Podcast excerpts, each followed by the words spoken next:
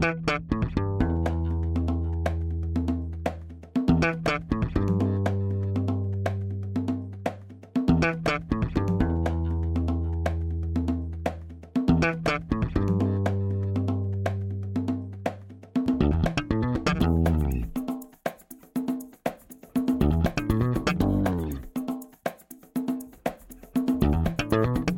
Este é o Tapa da Mão Invisível, podcast destinado àqueles que querem ouvir ideias que abalam sociedades e que não são ditas na mídia tradicional.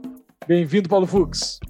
Tudo certo, Júlio? Tudo certo, cara. Um certo tempo sem a gente gravar aí, porque a gente lançou o nosso seminário, né? Então a gente vai falar. Depois, quando só tiver eu e o Fux aqui, para não tomar o tempo do nosso entrevistado, a gente fala um pouco mais sobre o nosso seminário.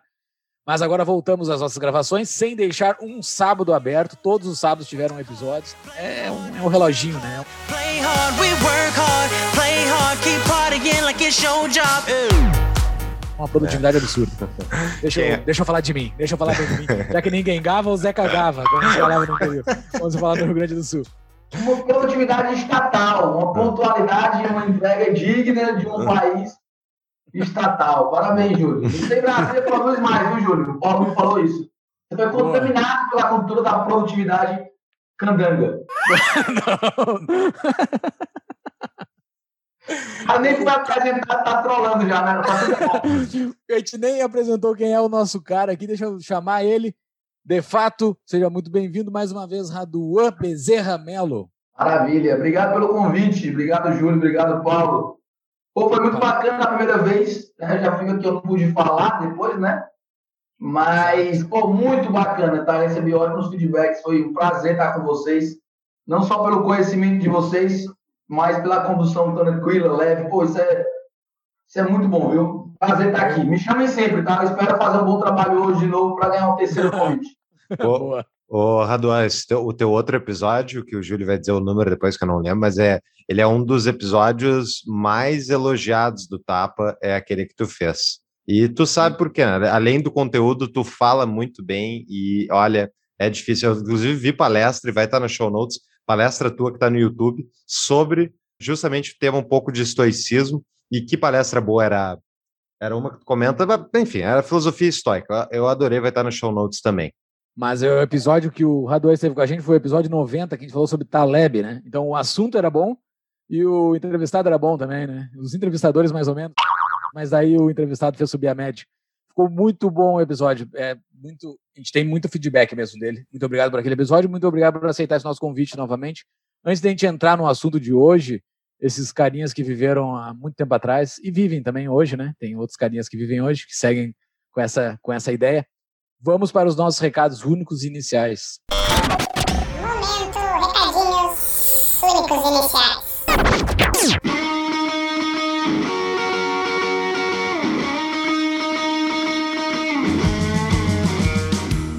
Então, pessoal, quem não fez a sua contabilidade ainda para o imposto de renda, agora é a hora. DBI Contabilidade tem no nosso site entrevista com um dos sócios e tem que cuidar o prazo do leão. Se você quer um auxílio profissional para fazer a sua contabilidade, recomendamos a DBI. Mas não só para isso, né, Júlio? Caso a pessoa queira empreender, queira ouça esse episódio de estoicismo e decida tomar as rédeas da sua ação, e se ela quiser empreender, procure a DBI também, né? Exatamente. Pessoal, uma coisa que é interessante frisar, né? A gente defende que imposto é roubo, né? Imposto é roubo. A gente não está defendendo aqui essa instituição do roubo.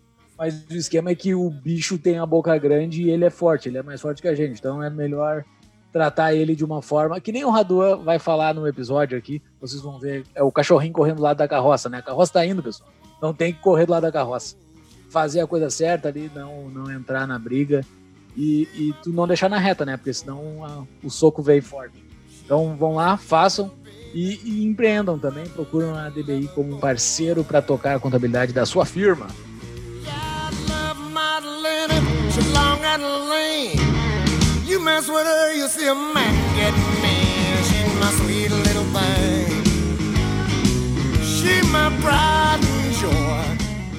E já sobre o assunto do episódio, o Júlio comentou. Uh, bom, eu não vou comentar muito, o episódio está bem grande, está muito bom. O Raduan é uma fonte de conteúdo inesgotável. É impressionante. O estoicismo é algo que eu achei, tipo, eu não tinha estudado ainda. Eu, eu achei muito interessante mesmo. Acho que é uma filosofia para a vida. Eu não sei o Júlio aí, que é católico e tal, talvez tenha algumas discordâncias, mas tem muita coisa em comum, né? Eu não vejo discordância, assim, até o ponto que, que me apresentou. Eu gostei bastante de tudo que eu li para me preparar para o episódio.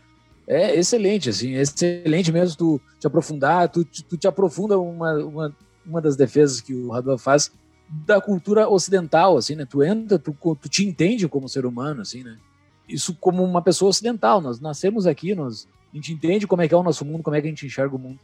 É. Ah, é interessante. É, é pra, e tem uma, tem uma bibliografia gigante que o Ranua deixou, então ah. tem muita coisa para se aprender.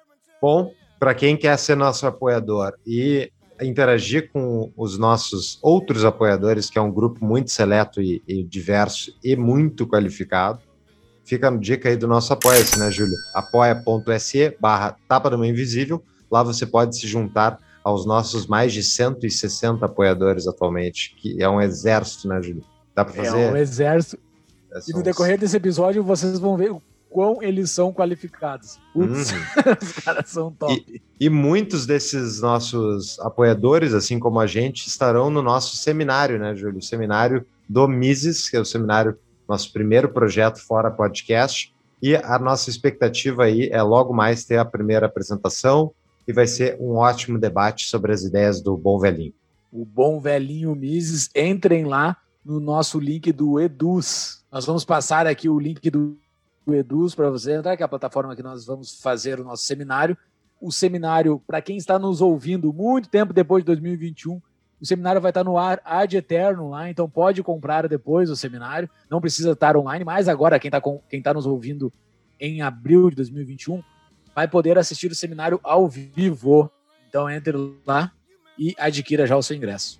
A gente falou de estoicismo bastante aqui. Quem, quem, quem vê o episódio no YouTube pode ficar prestando atenção que eu, vários momentos, eu fico olhando para a esquerda e eu estava tentando praticar o estoicismo, assim, porque tinha um zangão tentando entrar na minha janela, ele, ele tá o vidro aberto, ele ia, quase entrava, quase entrava, e eu olhava, tentando praticar o estoicismo de não interagir com ele, prestar atenção no episódio, vai ser difícil.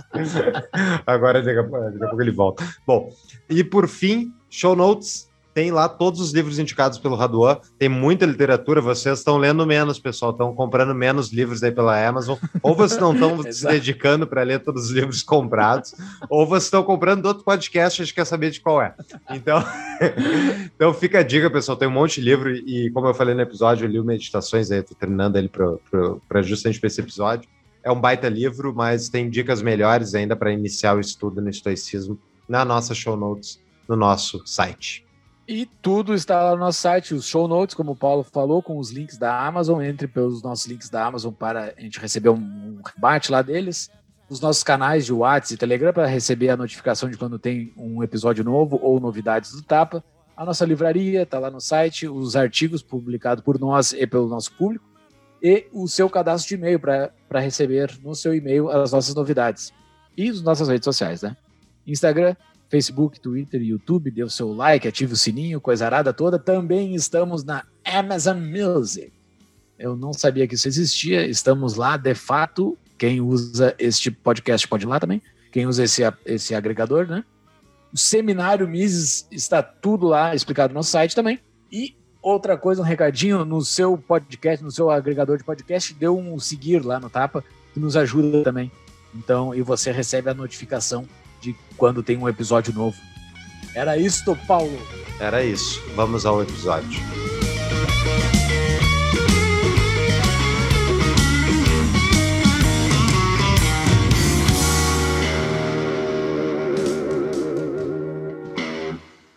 Apresentando o nosso o nosso convidado, para quem não ouviu o episódio 90, ouça lá, depois que terminar aqui. Termina aqui, depois vai lá e, e escuta aqui. Radua Bezerra Mello é sócio da PWR Gestão, diretor comercial do Instituto Miss Brasil e sócio da LVM Editora. O cara, ele trabalha pela produtividade do país e trabalha por espalhar as boas ideias pelo país. O cara é um exemplo. Mais, mais uma vez, seja muito bem-vindo. Obrigado. Obrigado pelo convite, tá? E estou falando sério, tá? O que precisarem, É um prazer estar aqui com vocês, tá? É uma... Quando o Paulo veio falar comigo, eu, yes, consegui, finalmente. Já estava lá quase implorando. Quase que eu mandava uma caixinha de pergunta para mim mesmo. Tipo assim, não vai falar de novo no tapa? Não, é um convite. Essa coisa, né? O cara mandar perguntas para si próprio nas caixinhas, né? Eu tava pensando nisso já, pra falar a verdade, viu? Mas a gente sai ganhando com essas interações do Insta, né? O Radu esse dia postou uma foto de uma caneca, uma caneca sensacional que ele tem, que ele possa frequentemente. Daí eu perguntei ali, o Radu, como eu faço para ter uma dessa? E o Radu vai me mandar uma, cara. Deus do livro. Valeu, cara. Muito obrigado. E essa caneca, bora trabalhar porque eu não sou socialista, é uma baita frase. Essa frase ela é estoica?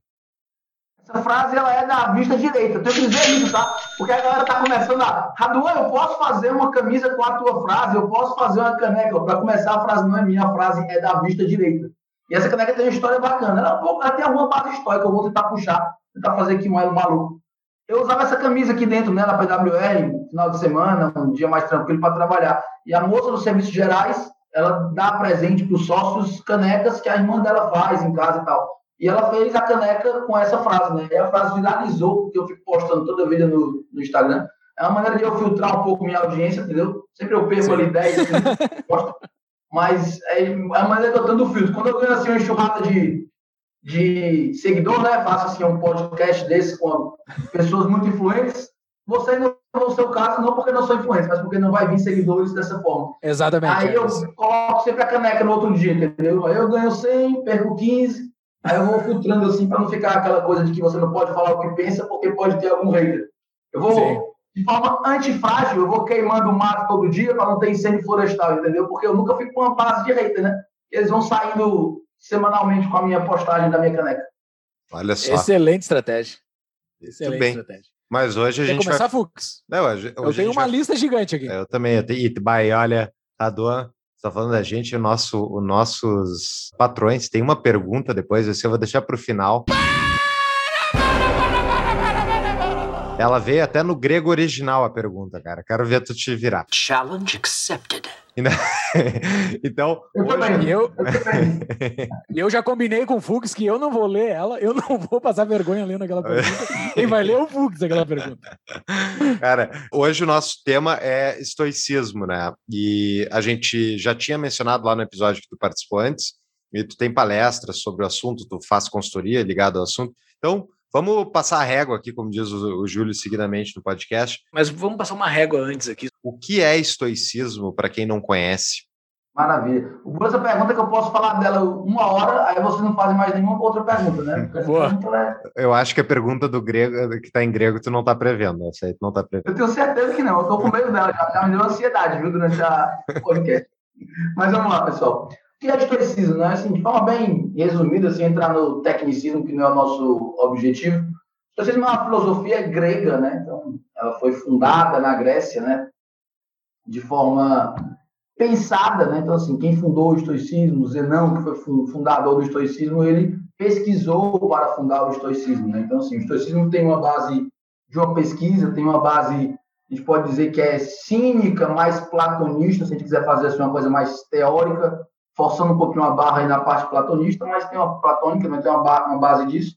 E o, essa filosofia foi criada com o intuito de fortalecimento do ser, né? Eu vou usar muito essa palavra com vocês hoje, né? Assim, o que você é de verdade, o seu ser, né? O que realmente nos compõe internamente, né? Tem gente que usa outras palavras, pode usar alma, espírito, mas para ficar uma coisa menos longe da gente, vamos falar o seu ser. Então, assim, a fortaleza do ser, né? O que nos pode fortalecer mediante as variáveis do mundo, né? O que o mundo pode nos abater, né? O mundo está aqui e o mundo nos abate, nos surpreende o tempo todo. Então, o que, é que eu tenho que fazer internamente, né? Como pensar, como ser algo mais forte para enfrentar tudo isso? Segundo a, a lenda, né, a, a, história foi criada a partir de um naufrágio, né? Então, o cara naufragou e perdeu ali a, a tinta roxa, né? A tinta que era mais rara na pintura da época grega, era aquelas tintas que eram retiradas com muita dificuldade da natureza, e ele perdeu uma embarcação que estava com essas tintas. Então, imagina o cara perder uma riqueza monstruosa, e quando ele perdeu essa riqueza monstruosa, ele teve que buscar uma filosofia, buscar uma base. Dentro de uma biblioteca, ele conversando lá, pesquisando, ele chegou na, na filosofia cínica. E aí ele foi depois pesquisar, trouxe uma base mais intelectual, platônica, e aí ele foi, é, começou a criar um pouco do que a gente chama hoje de estoicismo, né? 300, 400 antes de Cristo. Né? Então, assim, isso é a base histórica. O nome estoicismo, todo mundo que explica estoicismo fala isso para dar uma, um queijo intelectual, né? Aí vem de estoa, né? Estoa é aquela varanda grega, né? Aquela coisa clássica, quando a gente pensa em arquitetura grega, a gente pensa naquelas varandas com aqueles pilares, né? Aquela coisa bem arquitetura grega mesmo, então ali é a estoa, né? Então o estoicismo vem disso, né? É o local ali aberto de onde, de onde se fazia a filosofia histórica, onde era onde se tinham os diálogos históricos no começo. Esse cara, ele era o Zenão. Exatamente. Esse cara das tintas. Exatamente, é o Zenão, o Zenão de sítio. A ah, Zenão é um baita nome, né? É um baita apelido para tu dar para um amigo assim, né? Eu, eu Pô, teria um amigo com o apelido eu, Zenão. Eu fui falar com a minha, com a minha namorada ontem, ontem. Que o cara, a história do cara é sensacional. O cara fundou o estoicismo, né? Só que é foda colocar o nome do filho Zenão, né? Eu queria colocar alguma coisa, mas Zenão é osso, né? Pô, é difícil homenagear. Ah, mas é um baita apelido. É um apelido do caralho. é muito legal.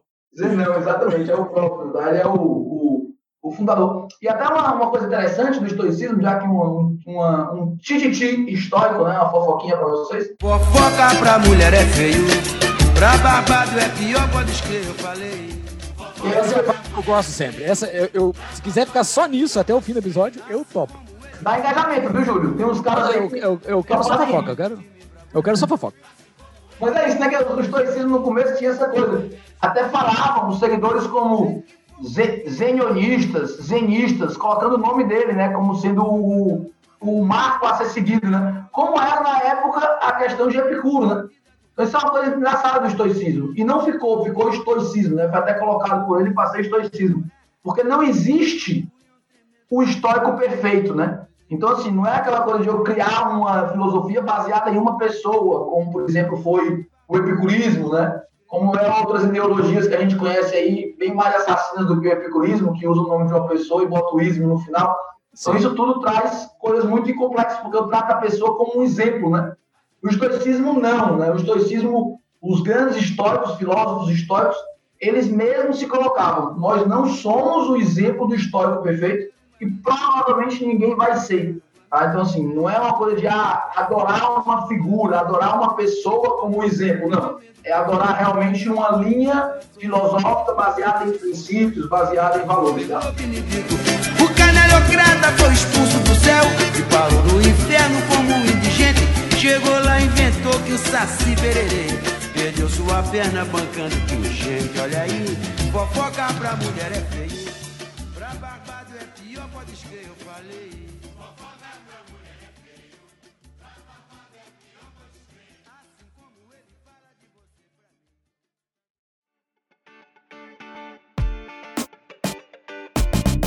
A Mutual está se tornando o maior hub de investimentos em crédito do Brasil. Agora, além de financiar pessoas, você poderá diversificar seus investimentos financiando empresas, energia solar, empreendimentos imobiliários e até equipamentos eletrônicos. Entre pelo link do Tapa para nos ajudar a medir o tráfego enviado para os parceiros. Conheça mais em tapadamãoinvisível.com.br barra mutual.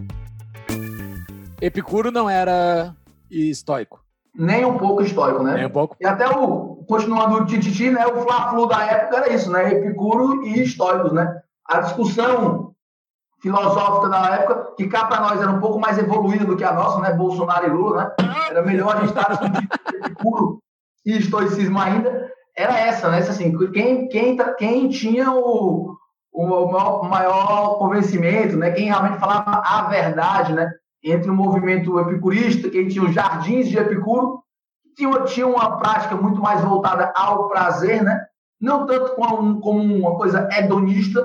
As pessoas confundem isso, colocam o Epicuro como uma coisa 100% hedônica, né? o prazer pelo prazer, não é isso, tá? isso é uma distorção errada que se faz, mas tinha sim uma busca por um prazer, um prazer um pouco diferente do que a gente tem hoje.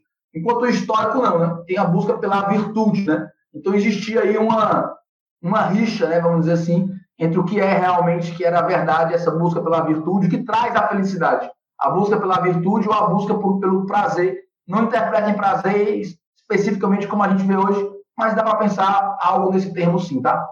Nos nossos é. grupos de apoiadores, o Fux falou, né, que nós temos várias perguntas hoje dos patrões. Então, para quem quer ser patrão, é 20 pilinha, pessoal, menos de um real por dia para ser patrão e poder fazer perguntas aqui.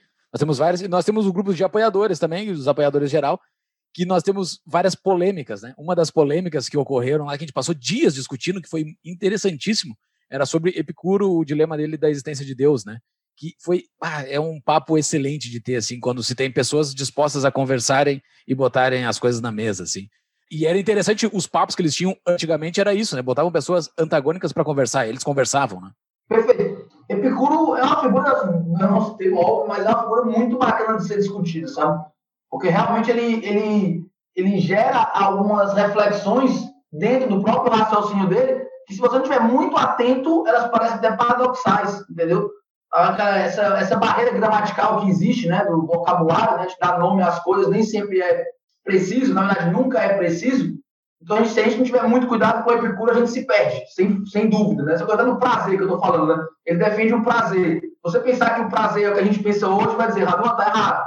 Porque realmente é difícil precisar exatamente o que era, mas é uma coisa mais assim, diante do momento, né? Viver o momento, viver aquilo que lhe faz bem. Enquanto o estoicismo tinha uma busca mais pela virtude, as quatro virtudes cardinais, toda aquela coisa que a gente vai conversar aí hoje, com certeza. Deixa então para exemplificar para o pessoal que não conhece nada de estoicismo, e já aproveitando uma, uma pergunta de patrão do Free Capistan. Momento patrão pergunta. Existe o, o, humano estoico perfeito? Já falou um pouco sobre isso, mas tipo, quem seria o melhor exemplo assim de um estoico e por quê?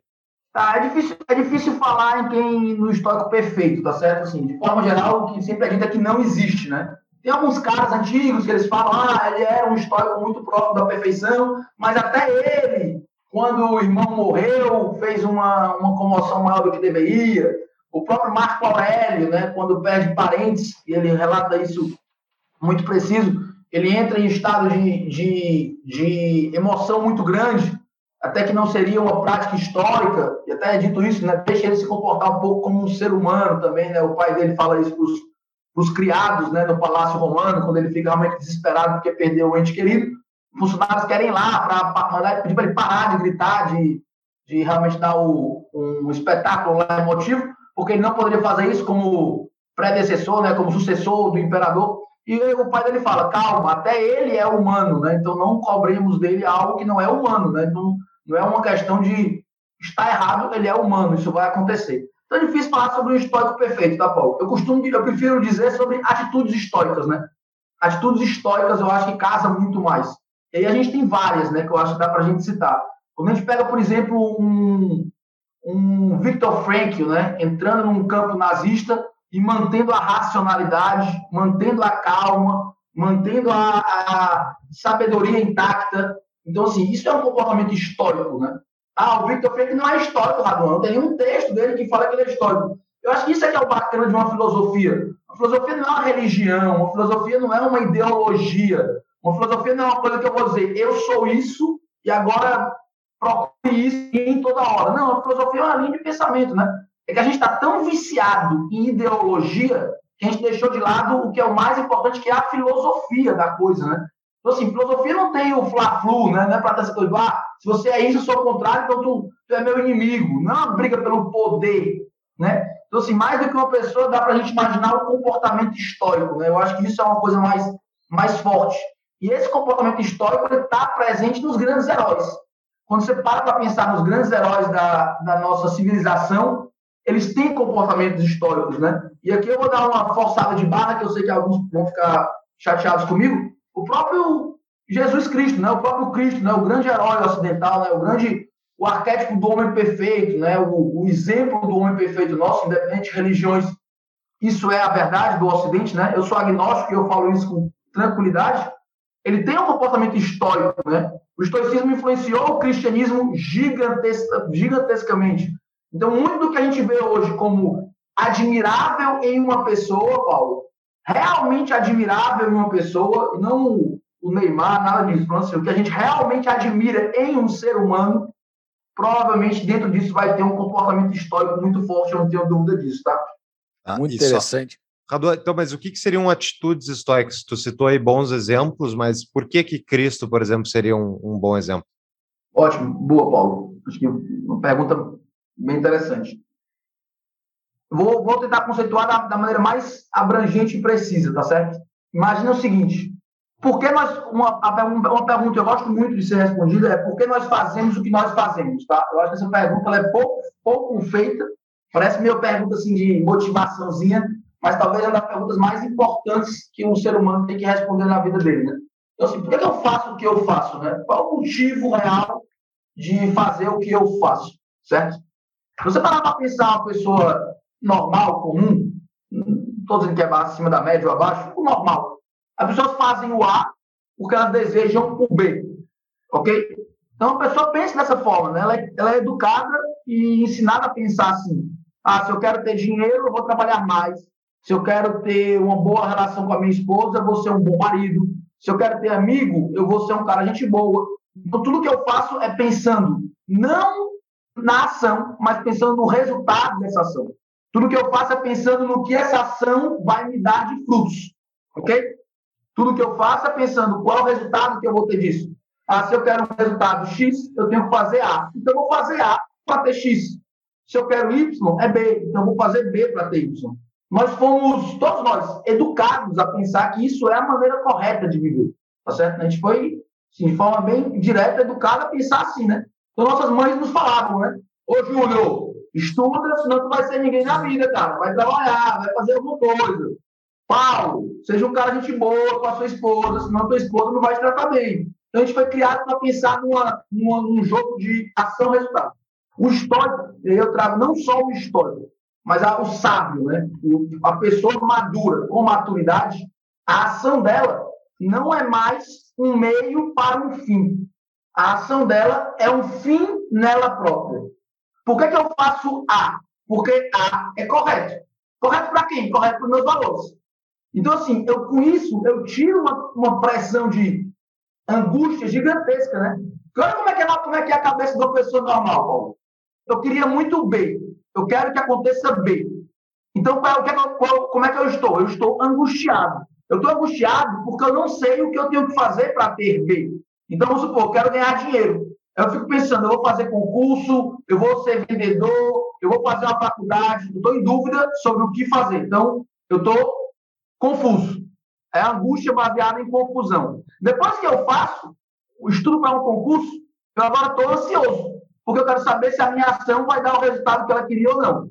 Isso é angústia eterna, né? Porque eu sempre vou estar ou confuso ou ansioso. Isso é o que o estoicismo bate de frente. Você não tem que estar preocupado sobre o que fazer para ter um resultado. Você não tem que estar preocupado se o resultado vai vir ou não. Você tem que estar preocupado se a sua ação é condizente com o que você acredita, com seus valores. Então, assim, isso traz um comportamento que é o sábio histórico, né? Então, assim, se a minha ação estiver de acordo com as virtudes, as quatro virtudes cardinais, sabedoria, temperança, justiça, coragem, então meu comportamento está certo. Se eu vou perder ou ganhar com isso, em curto prazo, não importa. E se a gente for parar para pensar, na nossa mentalidade, no nosso subconsciente coletivo, é isso que nos faz admirar alguém. Você vai pensar, o que me faz admirar alguém? É aquele cara que colocou a ação dele como o correto, independente se ele ia morrer, se ele ia perder dinheiro, se ele ia se sacrificar. Ele colocou o dele em jogo por isso, né? Então, assim, a ação Sim. é um fim. Eu faço isso porque isso é um fim no que eu tenho que fazer. Jesus Cristo é o melhor exemplo, sem dúvida, disso, né? E quando a gente pega, por exemplo, Jesus Cristo foi, foi as três tentações de Jesus Cristo, né? Que o diabo fez a tentação no deserto. O que é aquilo? É eu querendo dar para Jesus, né? Eu, no caso, o diabo, eu querendo colocar em Jesus uma finalidade maravilhosa. Eu vou dar poder para ele, eu vou dar proximidade com Deus, eu vou dar abundância em coisas materiais. E nada disso fez Jesus abrir mão da ação correta, né? Falando de Jesus como um exemplo, né? O nosso, arquétipo do homem perfeito. Mas esse Victor Frank, né? Acho que é um cara que é pouco falado no Ocidente deveria ser mais falado. Ele fez o que é certo, né? Pense nos padres, nos campos de concentração, quando ele entrava em câmara de gás, rezando. Então, assim, olha, o cara não tem angústia no peito. Ele não tem aquele desespero, ele está ali aceitando o mundo como é e preocupado apenas com a ação dele. Né? A minha ação é um fim, ela não é um meio. Eu acho que isso traduz um pouco do que é o estoicismo, Paulo.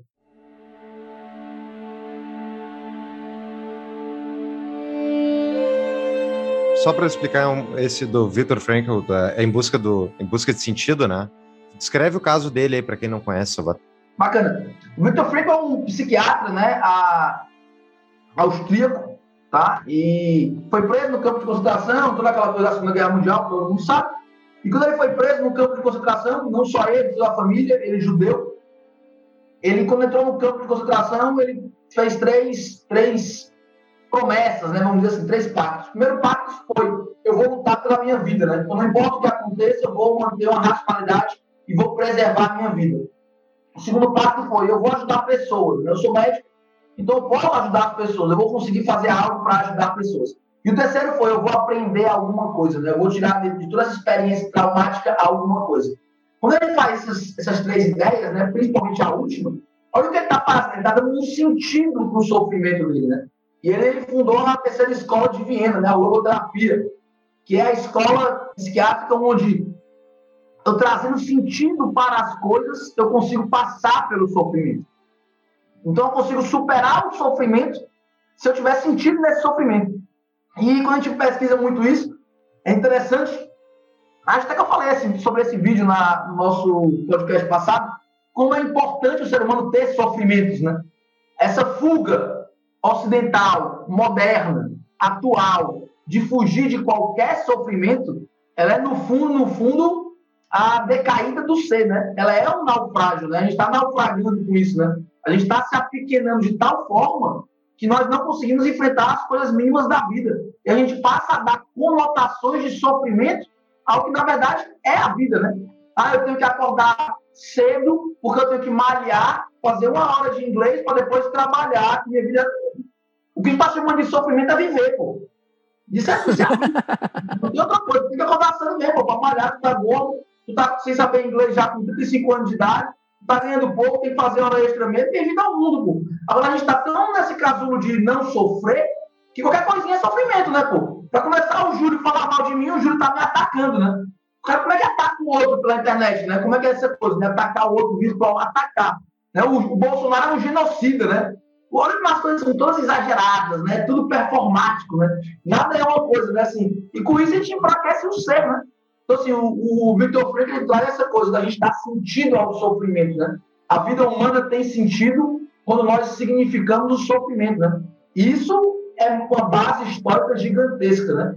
E mais do que dizer assim, Paulo, ah, ele é histórico por isso, é bacana a gente ver as bases históricas em muitas coisas que acontecem, em muitos comportamentos ocidentais que a gente vê como heroísmo, né? A gente vê como pessoas que se destacaram, pessoas que lutaram contra o ambiente, que tentaram colocar ordem em meio ao caos. E nisso tem bases históricas comumente nesse cenário, tá?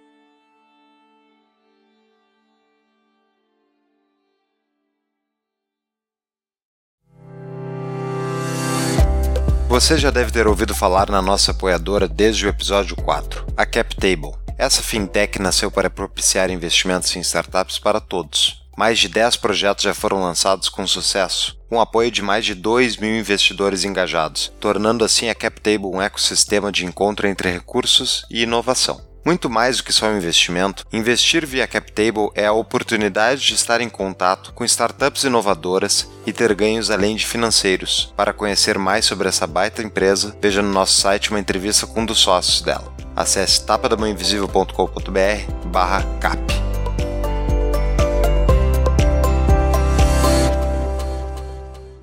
Seguinte, cara, tu falaste sobre Cristo, né? Sêneca, ele foi contemporâneo de Cristo, né? Provavelmente deve ter tido alguma alguma coisa de intercâmbio de ideias aí deve ter ocorrido naquela época. Não tinha Facebook para eles falarem, mas Instagram, essas coisas.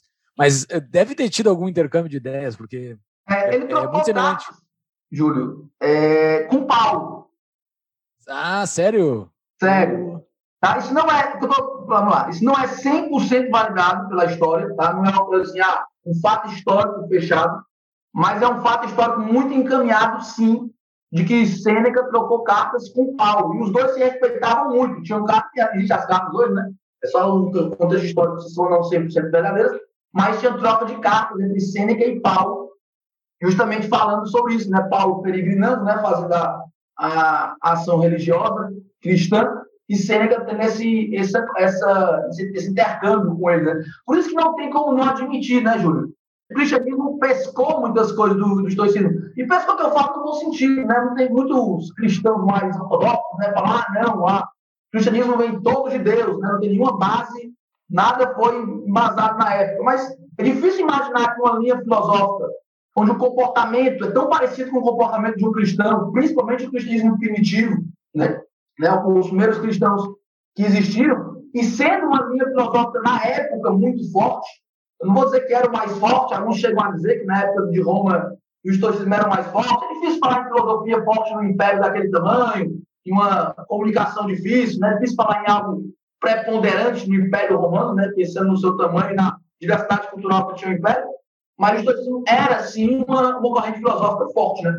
Então, tem influências. Né? O estoicismo, sim, influenciou o cristianismo. Né? Não, tem como, não, não tem como negar isso. Tem muita coisa do cristianismo, principalmente no que toca ao comportamento cristão. Tá? Não estou entrando aqui na, na, na parte metafísica ou na parte nada disso, mas no comportamento cristão ele bebe da ética histórica. Isso é, é fato. Sim, essas cartas aí do Paulo com Sêneca, provavelmente o Paulo mandou assim, ô oh, cara, tô te mandando um amigo meu aí, um tal de Pedro, recebe ele aí em Roma aí, que ele, ele é um cara gente boa, recebe ele aí. Sêneca deve ter feito meio de campo ali, apresentou uns caras para Pedro. Olha só. Uh, network, né? Exato, já fez network. Falaste numa, na tua resposta que o, o histórico fala que correto para os meus valores, né? Estou fazendo algo que está correto para os meus valores. Mas e depois, na tua outra, no, no seguir da tua resposta, tu falaste de virtudes que são universais. No caso, assim, a gente não está falando de valores criados do nada. Assim, eu estou eu, eu, eu fazendo coisas baseado nos meus valores. Hitler estava fazendo as coisas baseado nos valores dele, e aquilo era uma bosta que ele estava fazendo. Então, assim, não é baseado nos valores que eu criei da minha cabeça. Existem certos valores, ou não sei qual a palavra que tu usa, virtudes universais que, que são para todos os seres humanos? Exatamente, existe, tá? Então, assim, o estoicismo perfeito a colocação. Não é assim, ah, beleza, meu valor é que a Ariana é uma raça superior, então eu estou fazendo certo e, e foda-se, né? Sou histórico. Não, né? E as, virtudes deles são as virtudes cardeais, né? As virtudes cardeais são as virtudes históricas, né? O estoicismo usa as virtudes cardeais gregas, né? Então são as quatro eu de vocês, né? Sabedoria, temperança, justiça, coragem, tá certo? São as quatro virtudes do comportamento histórico, né? Então, assim, não tem como você falar, se você for um cara irado, irado né? No sentido de agir mediante a raiva, e você falar, ah, eu sou histórico, porque é, é impossível é um valor meu. Não esquece, né? Quando você está sendo irado, né? Quando eu estou agindo baseado na raiva, você não está tendo uma temperança, né? Que é um valor histórico. Isso vai tirar a sabedoria. Você não vai conseguir ser sábio fazendo isso. O estoicismo tem uma passagem muito comum em quase todos os grandes autores históricos, Júlio, que ele fala muito sobre o homem agir de acordo com a sua natureza, tá certo? Isso é uma, uma, uma, um pensamento comum no estoicismo ao longo da história, né? Essa correlação em, em colocar a atitude correta sendo a atitude que está de acordo com a natureza. Só que se a gente não tiver uma base, uma base de pesquisa sobre isso, aí vem essa coisa das traduções, do vocabulário e tudo mais, agir de acordo com a natureza, o histórico fala, não é ir para a selva e, e, não comer mais embutido e ter que fazer fogo com a mão, não. Agir de acordo com a natureza é agir de acordo com a racionalidade. Ok? Os históricos têm esse aspecto racional muito forte, né? Eu costumo dizer assim, se você quiser entender os históricos de forma simples, você pode pensar que ele tem um, ele é, são dois pés, é a racionalidade e a moralidade. Então essa moral histórica baseada nesses valores e a racionalidade que seria o agir de acordo com a natureza. E aí vem disso, né, a base grega, né, que colocava o, ser, o homem como a característica natural que nós temos é a racionalidade, né, aquela coisa de arma que nós temos, né, como Zeus espalhou todo, todas as características pelos animais, colocou razão no homem, aí Prometeu roubou fogo, e o fogo é a razão. Então tem um pouco disso na linguagem, nessa questão da natureza. É isso, é, isso é quando se fala. O homem é feliz, isso é muito dito pelo histórico. Quando ele age de acordo com a sua, com a sua natureza. Você nunca vai ser infeliz se você agir sempre de acordo com a natureza. O que é a natureza? Com a razão. Se você usar a razão, você nunca vai ser infeliz. Porque você vai racionalizar sempre as coisas, você vai conseguir entender que as coisas acontecem porque tinha que acontecer, Aí vem amor fati, né, que é outro termo interessante para a gente discutir, que é um termo nietzscheano, né, mas que é uma fonte histórica, que é justamente isso. Então, a razão é muito presente no estoicismo, tá? Assim, o comportamento racional, o ser racional é um ser necessariamente histórico, tá? I've been climbing up the walls to escape the sinking feeling, but I can't hide from the nihilist in my. Justamente depois daquele nosso episódio, tu comentou de falar de estoicismo, eu comprei o Meditações, estou terminando falando nas últimas páginas do, do livro. Que livro denso, bah, denso. Eu, eu acho que fazia tempo que eu não li um livro que eu precisava ler e reler as frases para entender mais profundamente o que ele queria dizer. Eu separei aqui um, um- só uma, uma citação do Marco Aurélio, né? Então, para quem não conhece o Meditações do Marco Aurélio, ex-imperador romano, já falecido há algum tempo. No shit, Sherlock. Ele tem uma das frases é: Considera-te como estivesses morto e tendo tua vida transcorrido até agora. Passa a viver de acordo com a natureza o resto que te é permitido. Eu acho que isso representa muito, assim, né, do pensamento. É tipo, é quase, é, é aí que, que eu fiquei na dúvida, assim.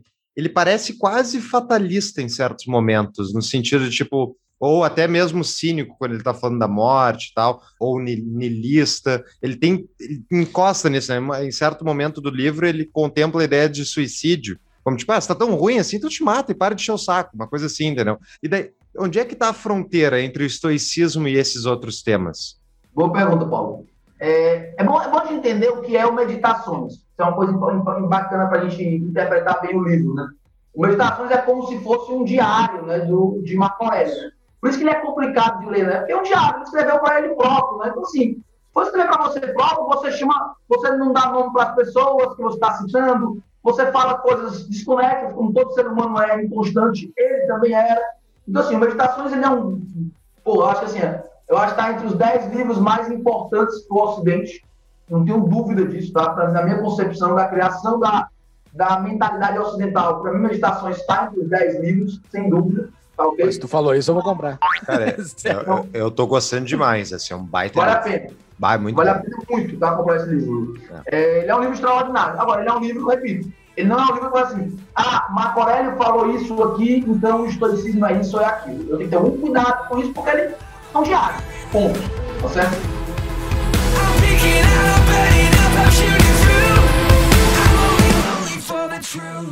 Sobre o que sobre Ma- Marco Aurélio. Ele é melancólico, né? Ele tem um caráter melancólico, né? Talvez toda pessoa que escreve diários tenha um pouco disso, eu acredito até, essa coisa mais melancólica, né? Talvez todos nós internamente sejamos meio melancólicos. Então, quando você vai escrever para você, você vai colocando muita melancolia, muito sentimento na coisa, né? E ele consegue fazer isso historicamente. Por isso que isso é uma obra-prima, é um livro extraordinário. Eu sugiro, quem nunca leu nada histórico, não começar por ele, porque ele é denso, né? Ele é denso, ele é um, um- um livro que não se sabe a cronologia certa, Paulo. Então, assim, ninguém sabe se o livro 1 veio antes do 2 ou veio antes do 3. Então, é um livro que não tem precisão cronológica, então pode ter alguma coisa que fica mais complexa por isso. Ele cita muitas pessoas no livro, como um diário. Vou fazer um diário, ia dizer, né? O Júlio ia colocar no diário dele. Entrevistei Raduan hoje, foi legal.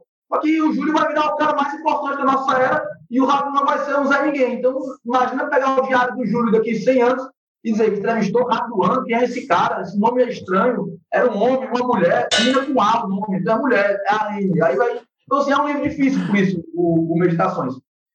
Isso dito, vamos agora para a parte da morte. O histórico é, sim, uma coisa meio objetiva demais quando, tá, quando toca na morte, tá certo?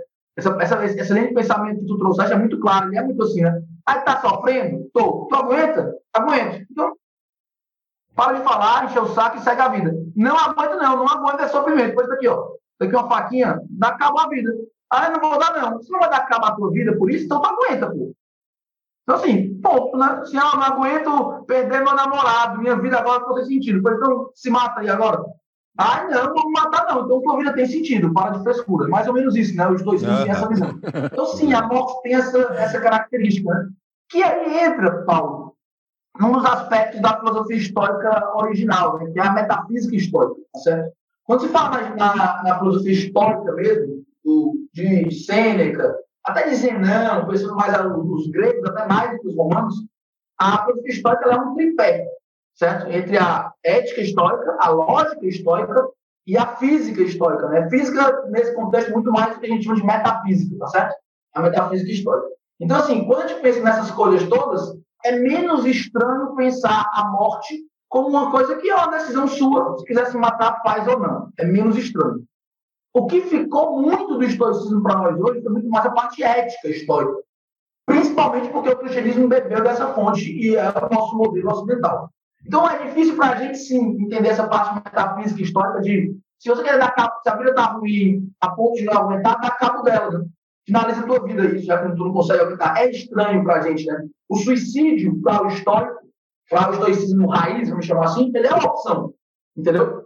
É uma opção, a opção, a vida é sua. E isso vem do quê? Dessa racionalidade pura, vamos dizer assim, né? Sem querer aqui fazer um Uhum. paralelo com nenhum outro filósofo que usa esse termo.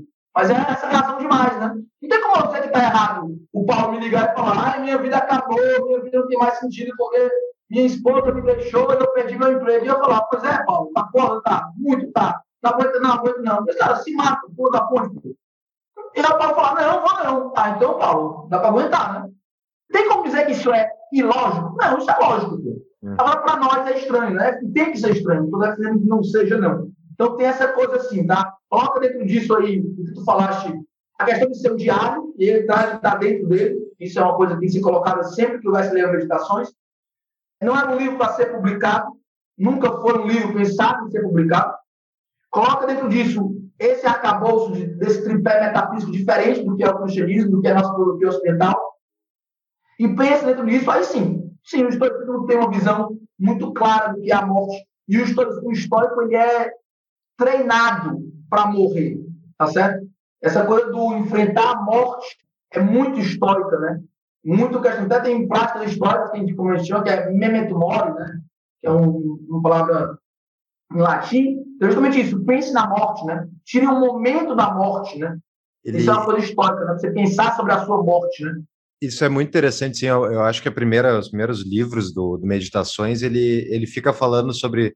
É, que ele é, é fixado na morte, dizendo, tipo, como tu vai morrer. Olha, tu tá, ele começa a listar. Ah, lembra do fulano, ciclano, como eles são importantes, como eles mudaram, blá, blá. Eles- o que aconteceu com eles? Viraram pó. É o que vai acontecer contigo. Aceita e passa gente. Tipo, é meio que. É, uma- é, é, é por isso, é quase niilista, né? Tipo, mas é tá fora do teu controle. Então tira isso da tua realidade e entende isso no contexto e produz em cima. Eu achei muito legal. É, o legal disso, ela gostou disso. Um, um titi aí, pro Júlio ficar feliz. Fofoca pra mulher é feio. É, no Gladiador, no filme, tem o Marco Aurélio, né? O imperador que morre, né? Que o, o filho mata é Marco Aurélio. Né?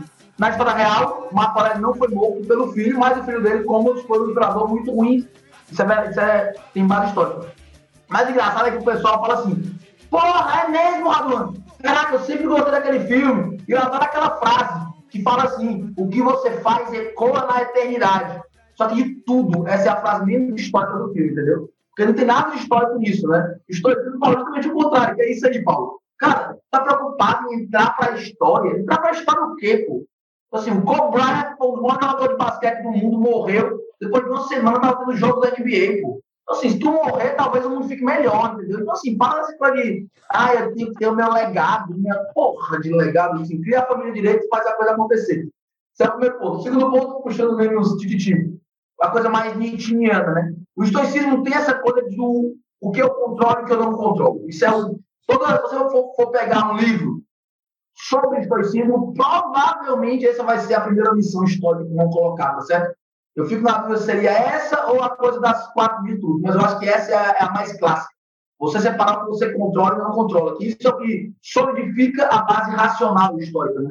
Então, assim, se eu parar para pensar, o é que eu controlo? O que, é que o controla? Ah, eu controlo o quanto eu vou ganhar no final do mês, porque eu sou vendedor. O controle é porra que controla. Eu controlo a minha ação de prospecção, de ligar para cliente, de tratar bem os clientes, de saber negociar com os clientes. Agora, se vou vender ou não, não controlo.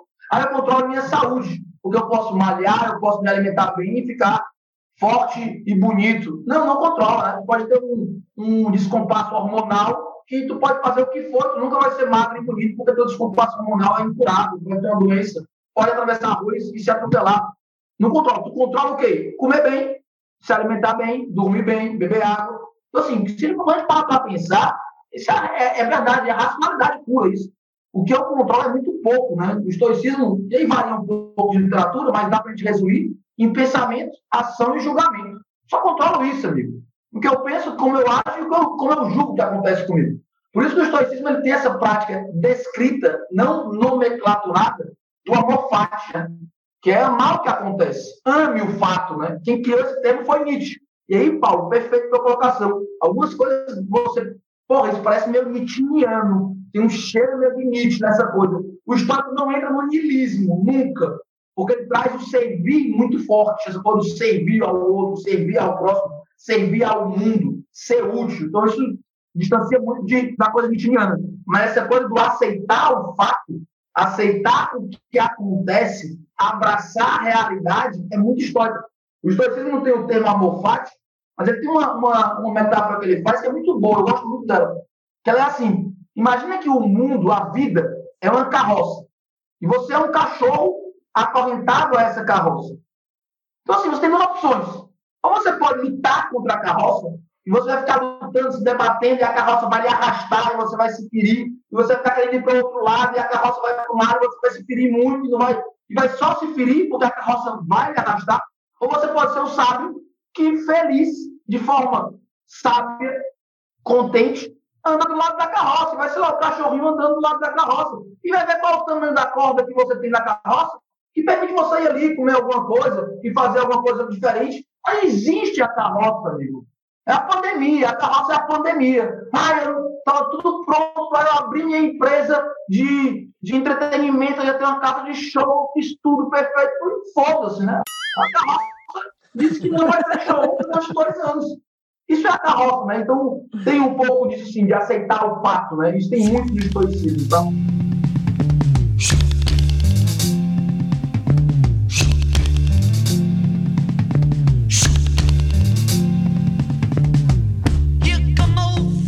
Eu fiz um monte de pergunta aqui. No decorrer da resposta, tu já foi respondendo as minhas perguntas. E já surgiram outras. Mas tu falaste do amor fati, né? E da relação com o cristianismo, que é o, o cristianismo é o amor caridade, né? Que é, um, que é um amor diferente da descrição, né?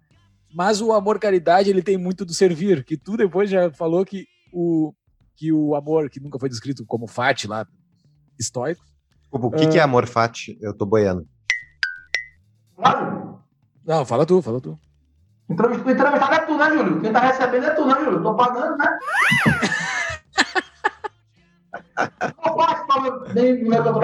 É amar o fato. Né? Então, assim, traduzindo, é amar o fato.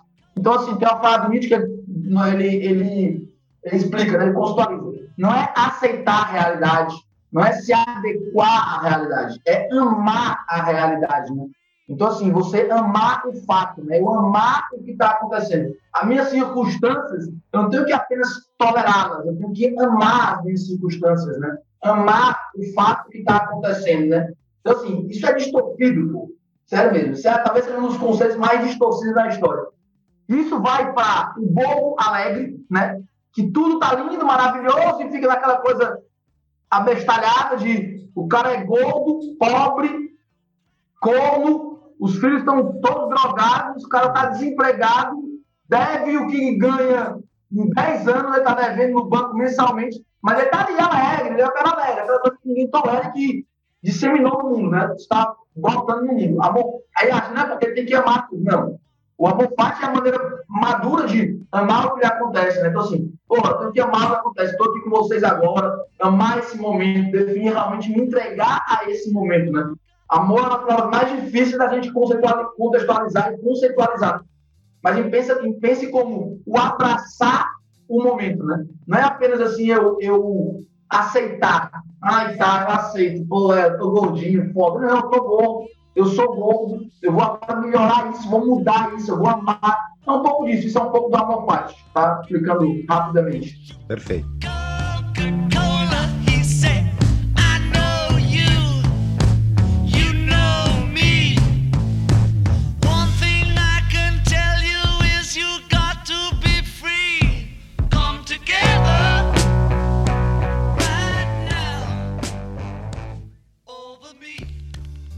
É, e daí tem o amor caridade, né? Que é Cara, e daí eu tava vendo que o episódio que nós falamos de um tema que é importantíssimo que tu falaste aqui, que é sobre a linguagem, o significado da linguagem mudar e a gente não conseguir traduzir as coisas, foi o, episódio sequente ao teu. O episódio 91 que nós falamos com o Marcos Bueira.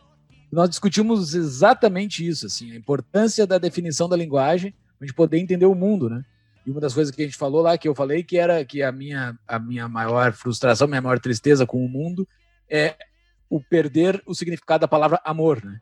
Que eu acabei não contextualizando lá, o Fux me provocou para eu falar qual era a minha, a minha, o significado de amor e eu não quis falar.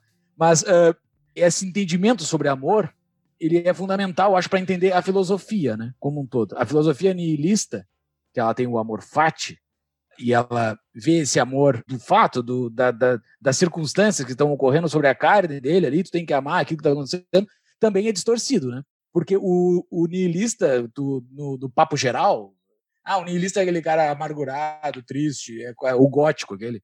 Também não é isso, né? Do outro lado do amor fati também não é isso, né? O amor do nihilista também uh, ficou um pouco distorcido, o amor fati, o, a, a forma do nihilista, de que é o cara aquele amargurado, aquele cara uh, gótico, sei lá, aquele cara tristonho. Também não é isso, né? E qual é a relação do niilismo com, com o estoicismo? Assim, tem alguma relação direta? O niilismo bebeu do estoicismo? Acho, acho que bebeu, acho que é, se, se o amor é a palavra mais difícil, eu acho que Nietzsche é um dos caras mais mal compreendidos, né? Eu tenho essa visão, né? Assim, essa coisa de como bem colocou isso, eu concordo contigo, essa coisa do, do que é ser niilista e tudo mais. Mas, enfim, bebeu, tá. E principalmente nessa parte do que controla e não controla, tá? Eu tenho várias objeções a Nietzsche, não pede para elogiar ele, não, senão vai ser difícil para mim aqui buscar algumas coisas. Mas tem uma bebida assim. Vou, vou, vou, vou ser bem partidário do estoicismo agora com vocês, tá? Ok. Toda a filosofia ocidental, de Cristo para cá, bebeu do estoicismo. E essa é a minha. Se tu tem a questão do amor, Júlio, eu tenho a questão disso. Porque as pessoas estão indo buscar no Ocidente práticas orientais, sem saber o quanto isso destrói várias coisas da, do que a gente tem de concepção ocidental, quando na verdade a resposta, na minha visão, para muitos desses problemas está em uma filosofia ocidental, chamada estoicismo. É muito comum nós confundir estoicismo com budismo. Ah, onde é que se difere? Difere muitas coisas. A prática pode ser parecida, mas tem muitas diferenças. E essa coisa meio New Age aí que cresceu no Ocidente, né, nos últimos 30 anos, essa busca pelo eu interior e tudo, que aí meio, pode fazer uma, só, só sobre isso depois. Cara, se as pessoas fossem para o estoicismo, elas iam ter um, um resgate de quem nós somos como seres ocidentais, cidadãos ocidentais, e não uma quebra de paradigma cultural de achar que o Ocidente está todo montado sobre uma coisa errada, entendeu? Eu tenho muito receio disso, assim, eu não sou, É. eu não sou da teoria da conspiração, não, mas a gente mexer numa filosofia, numa base cultural, numa, numa base de uma crença psicológica coletiva, isso mexe muita coisa, né? Então, assim, as pessoas querem mexer na base e entender que tudo está montado em cima. Então, assim, estoicismo não tem coisa comigo com Nietzsche? Na minha visão, sim. Principalmente nessa parte de controle e não controla, que ele traz o amor fati em cima disso, né?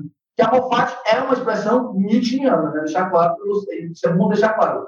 O não criou o amor fati, não. O termo não foi criado por estoico, não. E uma perguntinha fácil aqui. Qual é o sentido da vida para o estoico? Não, mas essa é muito fácil mesmo. Faça outra mais difícil. A vida tem sentido? É uma, é uma pergunta que dá para fazer oito episódios. Mas Dá. qual é o sentido da vida? Dá para fazer outro episódio e não chegar na conclusão, né? É, Aham, exatamente. né? Dá para fazer. Mas tu consegue ter assim alguma explicação para que, que serve a vida? Porque o niilista ali, pelo menos do pouco que eu sei de niilismo, o sentido da vida é uma coisa meio vazia. Assim. Parece É, que não tem sentido, não há sentido. Pro estoico há sentido para Há sentido, tá? A vida há sentido. E você é parte de um todo. Se eu, ah, só um parênteses, pessoal que está nos ouvindo, niilista, se eu entendi o niilismo errado, me corrijam, tá?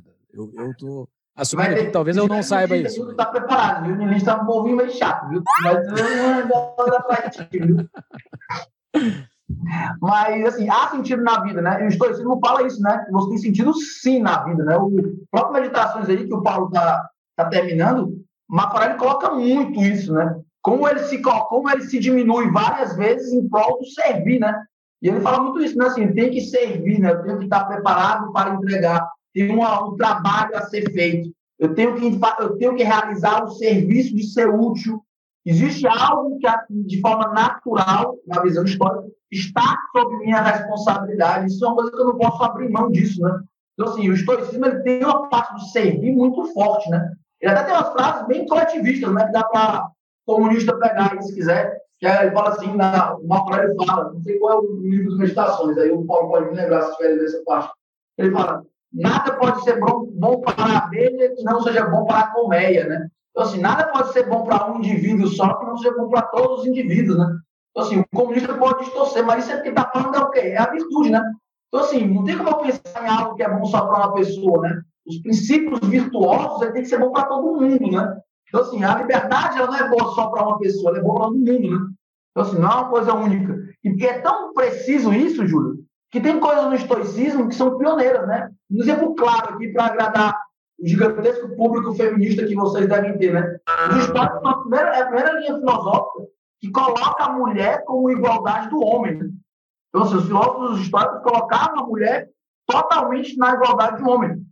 O que para a época era educar a mulher, né? torná-la sábia também. Né? A mulher é tão apta a ser sábia, ser educada, como um homem é. Né? E aí vem a questão da linguagem. Né? O educar, o histórico, é aprender filosofia, né? é aprender a viver. Né? Filosofar, a filosofia é aprender a viver. É você ser feliz com a sua vida. Né? Isso é o que o histórico traz. Né? E a mulher, para o histórico, é tão apta a isso quanto o homem, né? E para você que, pô, a gente pode falar que, oh, grande coisa, falar que a mulher aprende igual ao homem, mas falar isso há dois mil anos atrás é uma revolução, né? É um negócio estrondoso. Então, ele tem, sim, essa visão, né? O histórico, ele é humanitário, tá, Júlio? Ele tem uma visão humana. Eu sei que alguém agora pode dizer, ah, mas Marco Aurélio perseguiu cristãos, né? Isso é uma coisa de todo mundo que é, quando vai ler críticas ao estoicismo, essa da lá, terceira ou quarta, né, para dizer que o estoicismo não é humano. Mas tem uma coisa, né? em primeiro lugar, ninguém sabe especificamente se Marco Aurélio deu a ordem, né? Muitos historiadores já dizem que não, não foi uma ordem dele, perseguir cristão. Né? Em segundo lugar, Roma é muito grande, né? A gente pensa às vezes em Império Romano como os Estados Unidos hoje, né? Porque, pô, os Estados Unidos, o cara escreve uma coisa, o mundo todo lê em dois segundos, né? Imagina que é o Império Romano, né, pessoal? Então, assim, uma mensagem vai chegar de um canto para o outro leva anos, às vezes, né? Então, assim, não é uma coisa assim, é difícil você querer. A gente quer. Toda distorcida. Hoje, né? Uma cara mudou o WhatsApp pro cara e falou: persegue cristão aí, que eu estou chegando, né? E me confirma aqui. Não é assim. Então, assim, cabe reflexão. Mas o estoicismo tem uma base humana muito forte, tá, Júlio? O histórico é um ser humano, é um, um comportamento humano. Existe uma preocupação com o próximo, tá? Não vou dizer que é uma coisa cristã, como existe na crença cristã, mas existe sim uma figura do próximo e do servir para o todo. Isso é muito claro no estoicismo. O servir para o todo. Né? Eu estou sendo útil para o todo. Né? Eu tenho um serviço a prestar. Eu tenho que acordar cedo e servir. Eu tenho que fazer isso. Isso o histórico tem sim. So, um, yeah, like some people say, I'm the first and the last.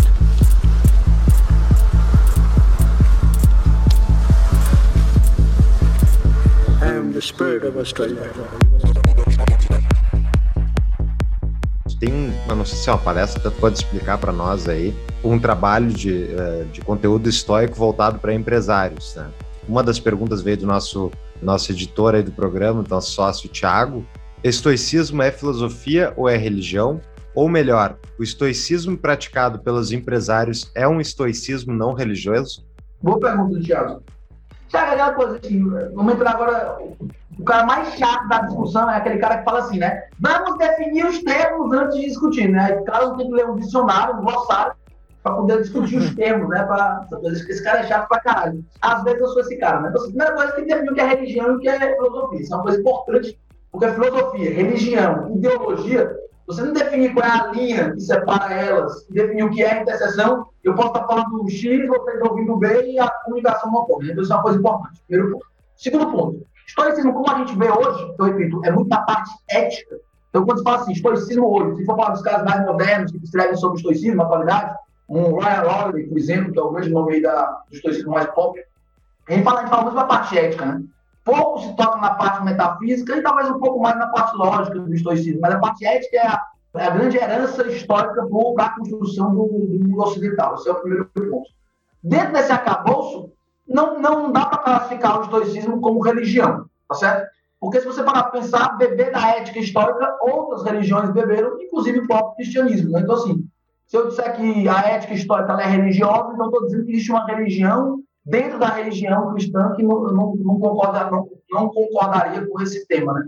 Então, não, não, o estoicismo não é, não é uma base religiosa, principalmente como a gente vê hoje, tá certo? Se você pensar no estoicismo raiz, repito, aí a visão de um Deus que controla o todo, né? uma coisa meio, meio, meio pan, né? assim, a natureza e tudo é um jogo, o Deus é tudo, é uma visão meio assim, a visão histórica, né? Uma visão de Deus que não existe mais, é rara existir hoje em alguma religião. A visão histórica é meio assim. Então, se para pensar aquele raiz, aí sim, eu acho que dá para entrar sim em dizer que ser histórico, há dois mil anos atrás, colocaria você dentro de um arcabouço religioso também. Hoje em dia, alguém falar que é histórico não está dentro disso uma religião, tá certo? Pode ter pessoas que vivem um comportamento histórico, sendo cristão, tem Deus como, como principal motivo, como Cristo, tem uma ação histórica e admira o estoicismo. Pode ter agnóstico, eu sou agnóstico e me, me, me direciono pelo estoicismo eu gosto muito mais de entender o estoicismo como uma maneira de agir, de pensar, tá? Porque os próprios valores cardeais históricos estão presentes no cristianismo também. O cristianismo não negou os valores cardeais. Então, assim, não é uma coisa assim fora do cristianismo. Ah, estou falando uma coisa que não está dentro de nenhuma outra religião, que difere, não é isso. O estoicismo também, como a gente sabe hoje, como a gente o interpreta, né, o atual estoicismo, ele não tem uma explicação metafísica para a origem ou para o depois, ou para o antes. Ele não entra nessa coisa. E o próprio estoicismo raiz, vamos separar aqui com esses termos, ele é muito mais voltado para a prática, né? Talvez esse tenha sido um dos grandes, uma das grandes inovações da filosofia histórica quando ela surgiu. Ela é pouco preocupada com as grandes questões humanas, em termos de, só para deixar claro que estou falando de grandes questões humanas, o para onde vou, de onde vim, o que fazer, qual é a origem do mundo, Será? Ele é pouco preocupado com isso. Ele é muito preocupado com a parte prática, né? O que fazer? Por isso eu pergunto do Júlio de qual é a origem, qual é o motivo da vida. O Estado vai sempre responder com a prática, né? É fazer. É fazer o certo, é servir, é agir de acordo com a virtude, né? O estoicismo tem uma explicação muito mais prática do que uma, uma explicação muito mais metafísica, vamos dizer assim, tá? Sobre o que se vive hoje o estoicismo. Cara, o problema que vive hoje o estoicismo é que é assim, né? O ser humano ele, ele gosta muito de se rotular, mas ele só pega o conteúdo que interessa, né? É como o, o católico não praticante, né? Eu adoro esse cidadão. Né? Ele é o católico não praticante. Quem é esse cara? Esse cara ele é católico, mas ele só segue a parte da Bíblia que ele gosta, né? Então, assim, essa parte eu não concordo. Concordo com aquela outra, eu gosto. Então, essa parte aqui eu gosto. Olha que audácia, né? O cara diz que é de uma religião e ele é o cara sábio o suficiente para dizer qual parte ele não concorda, né? É muito boa essa arrogância humana, né? E assim, ah, eu gosto disso, mas essa parte aqui não. Então, assim, não. Deus, para mim, é uma coisa separada. Né? Essas coisas que a gente vê hoje é muito, muito comum, né? Então, o problema é que as pessoas pegaram do estoicismo, Paulo, só a parte fácil do estoicismo, a parte bonita do estoicismo, mas isso que é histórico, né? Por isso que histórico virou pop, né? Então é muito pop hoje. O estoicismo está popular, tá popular, o estoicismo. Tem alguns caras aí, influências, que falam que são históricos, e tu vai ver a postagem do cara, a cada cinco postagens, duas é ele se embasando o sucesso dele nos bens materiais que ele tem. Nada menos histórico do que isso, pô. Nada menos histórico do que isso. Então, o estoicismo não é só dizer, ah, eu sou histórico porque eu aguento, resiliência. Isso é uma característica histórica, né?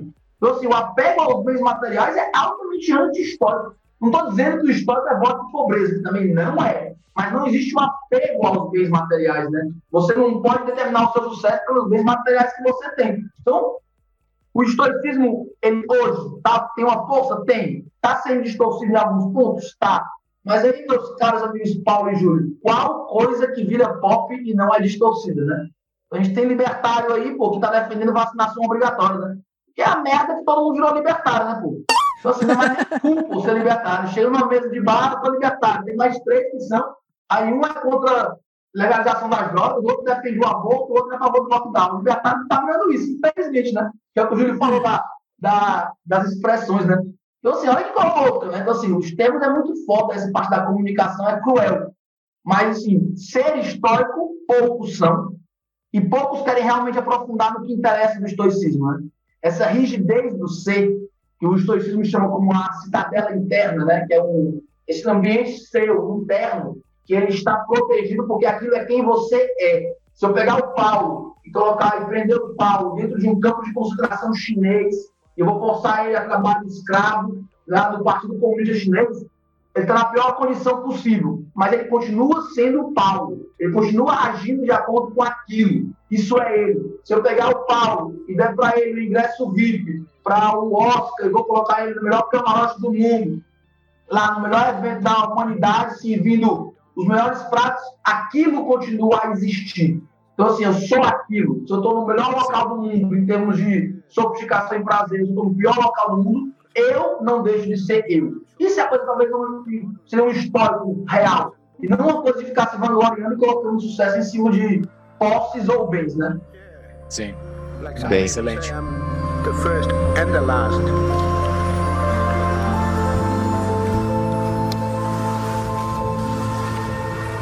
The spirit of Australia.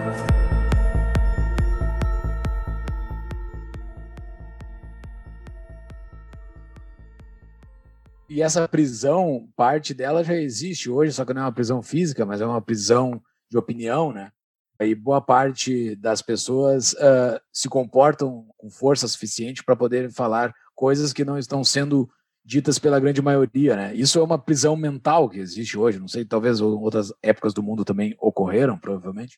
Mas eu estou dizendo da, da, da vida que eu estou vivendo.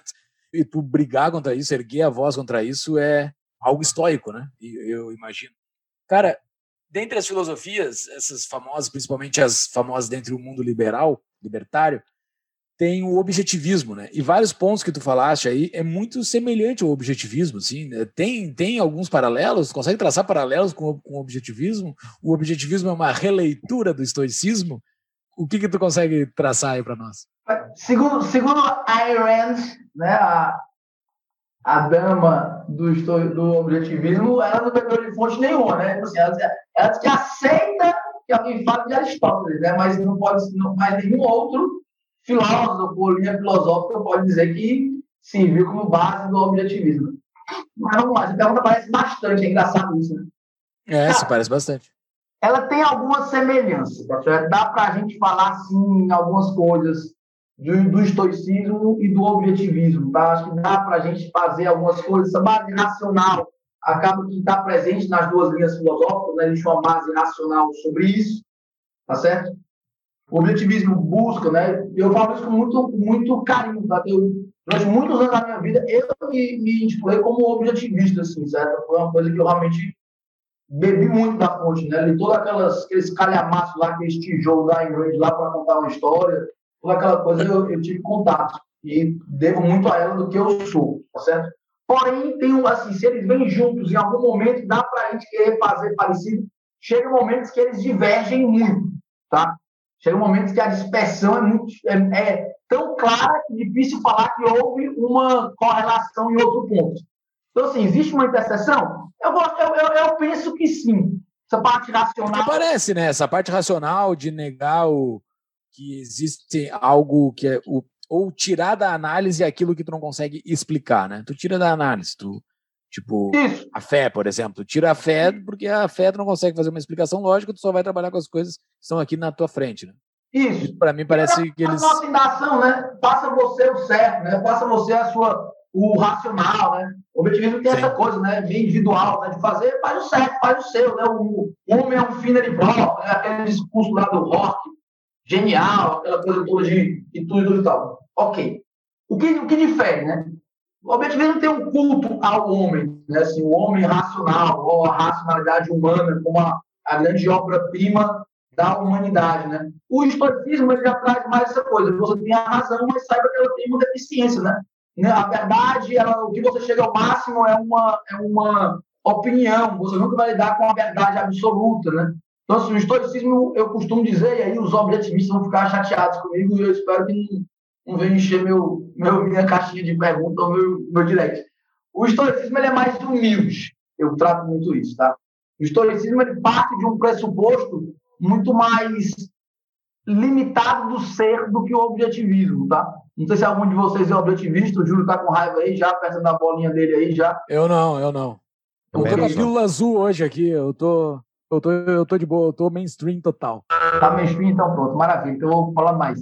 É, Tá então, assim, isso, o, o, o estoicismo tem, mais, tem, tem bem menos, tá? essas coisas assim, do estou certo, do vou fazer isso. Nunca um histórico teria explodido lá a casa do. Porque o arquiteto copiou ele, tá ligado? Jamais um histórico teria aquilo, entendeu? Então, assim, o histórico ele é, ele é muito mais sereno né, do que o objetivista, né? O próprio comportamento da Rand a gente pode chamar de muita coisa. Ela é, eu acho que, sem dúvida nenhuma, uma gênia, assim, uma das maiores mulheres do século passado, mas serenidade não era muito forte dela, né? Assim, ser sereno não é um conselho muito objetivista, né? Assim, ah, seja, seja parcimônia, né? Temperança, né? Eu não imagino a Rand defendendo a temperança, né? Então, assim, é, essa coisa de você estar tá muito, tá muito, muito no autocontrole, eu acho que isso foge um pouco do que o objetivismo defende e o estoicismo difere disso.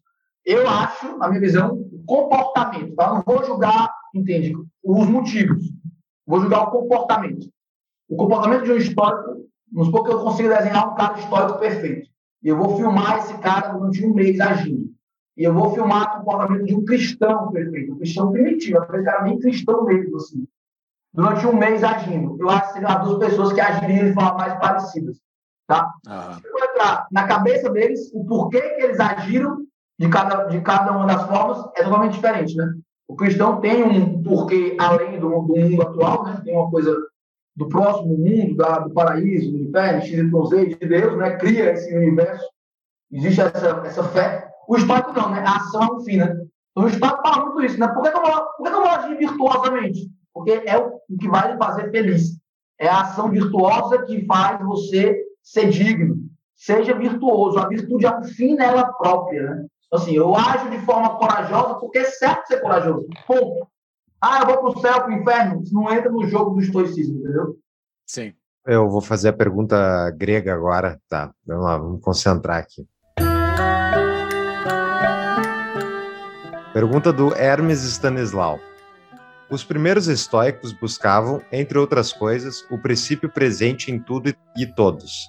Exemplo, Anaximandro, geógrafo, acreditava no apeiron. Lê-se apeiron. Né? Espaço Anaxime... Eu não, não vou conseguir pular isso. Eu vou pular direto a pergunta, que o teu comentário inicial, Hermes, não deu, tá? Gostaria que o, que o entrevistado pudesse apresentar e relacionar os conceitos de atos adequados, que eu acho que isso é um conceito grego, que ele se chama katekonta, e pro... pro... não proairesis. Não dá para a gente reclamar, é isso que tem. Este considerado por Epiteto como aperfeiçoamento ético intrínseco a todos os indivíduos. E opinasse se essa busca pela razão e ação éticas verdadeiras são ou podem ser as raízes de uma mentalidade que se pretende verdadeiramente libertária. Cara, eu busco e eu tenho, uma, eu tenho essa vontade. Se eu falar que eu fechei essa conclusão, é mentira, mas eu tenho essa, essa esse parejo de que sim, essa busca da, da moralidade interna, que é o pouco do que o Epicteto fala, essa busca da fortaleza interna e da liberdade interna, que eu acho que é isso que é o principal do que ele quis falar no termo citado, é o grande balizador do libertarianismo, tá certo? Se eu falar assim, ah, Raduan, está criando uma linha filosófica, não, e eu até nem tenho competência para isso, e repito, é uma coisa que eu quero estudar muito mais ainda. Mas, e foi assim que eu cheguei no, no, no, no estoicismo. Essa busca por liberdade interna é, na verdade, o grande parâmetro da liberdade coletiva. Eu acho que a gente foi sequestrado no mundo moderno porque nós abrimos mão da liberdade interna por uma coisa chamada variedade. Então, não é porque eu posso escolher entre 20 modelos de carro que eu tenho liberdade. Isso é variedade. Né? Isso não é liberdade. Liberdade é eu poder não escolher. E assim, não é porque eu, posso, não é porque eu tenho que escolher entre três candidatos a presidente que isso é liberdade. Isso é variedade. Né? Liberdade seria eu poder não escolher. Então, assim, a gente confundiu muito os termos, né? A gente foi sequestrado, essa é a minha visão, né? Porque nós não somos fortes para enfrentar. A gente trocou nossa verdadeira liberdade por comodidade e uma falsa sensação de segurança. Né? Então, assim, a gente entregou isso nas mãos dos outros, né? E eu concordo muito com ele, e o Epicteto tem essa visão muito clara, porque Epicteto era escravo, né?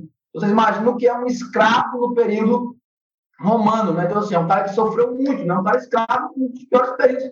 Não tinha ninguém para defender direitos humanos de nada, né? Ele era escravo, né? E ele se falava, eu sou livre, né? Porque eu sou livre, porque dentro da minha cabeça existe a liberdade. Eu decido as minhas coisas. Ah, mas Rabone é obrigado a fazer as coisas. Sim, era obrigado pelo ambiente. Mas dentro dele existia a liberdade de agir, de pensar e de julgar as coisas como ele gostaria. Então, isso é, uma, isso é, é a base, repito, do, do pensamento moral heróico nosso, né?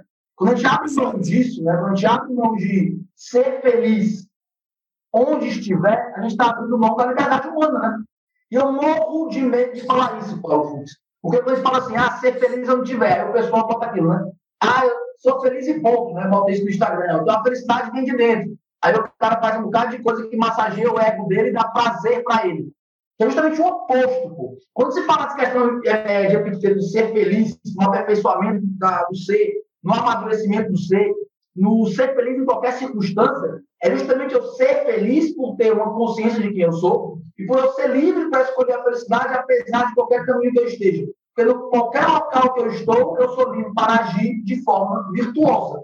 E mais do que isso, vou forçar agora o elástico. Quanto, me, quanto mais hostil for o ambiente, quanto mais contrário for o ambiente, a, é maior a sua oportunidade de agir de forma virtuosa. Isso é a verdadeira liberdade ocidental.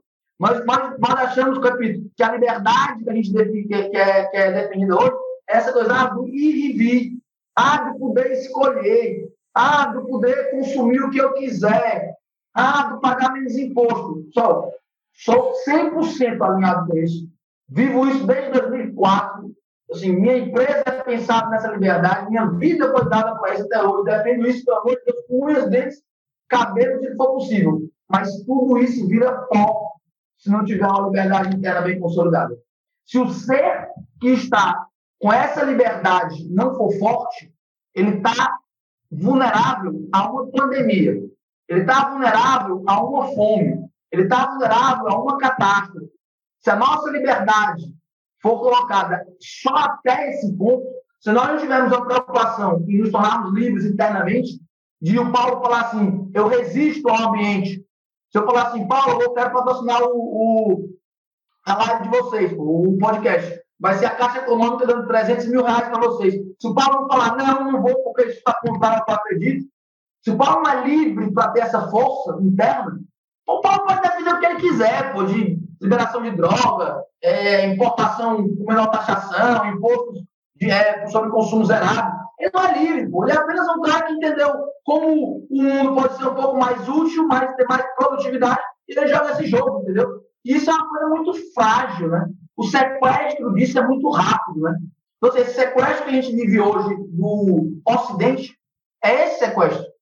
A gente pode ter liberdade que for. Talvez nunca tivemos tanta liberdade no mundo como hoje. Não estou falando de hoje, pandemia, mas em termos históricos, aí, um retrato histórico de maior, maior tempo.